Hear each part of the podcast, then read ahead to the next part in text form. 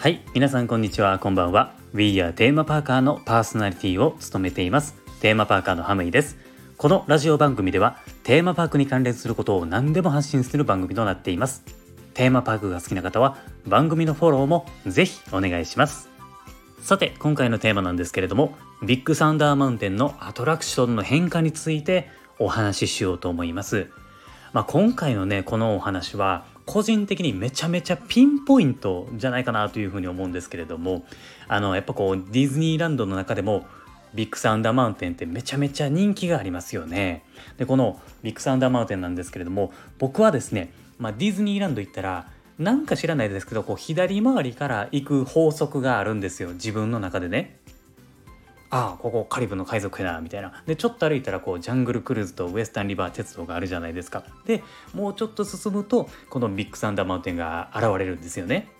もうねこのビッグサンダーマウンテンってめちゃめちゃ好きやしディズニーランドに行ったらもう絶対に乗るアトラクションなんですよ。で僕はですねこのディズニーランドが35周年の時に行ってきたんですけれどもまあもちろんですねその時にもこのビッグサンダーマウンテン乗ったんですけれども、えー、乗っていてですねあれなんかちょっと変わってるんじゃないかなっていうポイントがあったんですよ。まああのこのアトラクションって鉱山の中をビュンビュン走り回るじゃないですか。上がったり下がったり上がったり下がったりの繰り返しでもうそれはそれはもう楽しいアトラクションなんですよ。でこのビッグサンダーマウンテンっていうのは登るところが確か3回あるんですよね。1回目2回目3回目と、まあ、ここなんですよ。僕があのちょっと違うかなと思ったポイントなんですけれども、えー、3回目。まあ、言うとあの最後ですよね。最後に登るところがちょっと変わってるなと思ったんですよ。僕が知っているビッグサンダーマウンテンっていうのは、えー、この3回目の登る時にはなんかね両側のえっ、ー、とね、岩の壁があるんですけどもそれがなんかこう動いてたんですよなんかボコボコっていうかモコモコっていうかなんかもううわうわうわみたいな感じでこう、えー、と動いてたんですけれどもでそれがなんか今になんかねえっ、ー、とね今にも爆発しそうな感じ、まあ、雰囲気っていうのがあってえっ、ー、とねなんか音もなんかそういうちょっと怖いっていうか緊張感のあるやつが流れてたと思うんですよね。あれってなんかねこう今って光ってたりするだけじゃなかったですっけ？なんかそんな感じやったと思うんですけれどもで、えっと、もうもう一個もう一個あってですね、えー、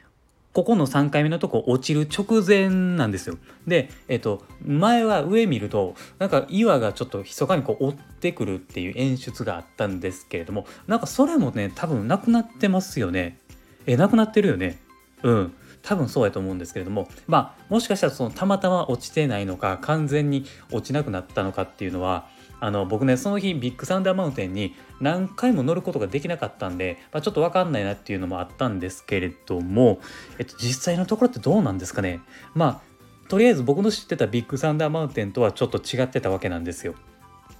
これねあのもし内容が変わってるんやったら、えー、なんで変わってしまったのかなっていうのを、まあ、ちょっと知りたいんですよね。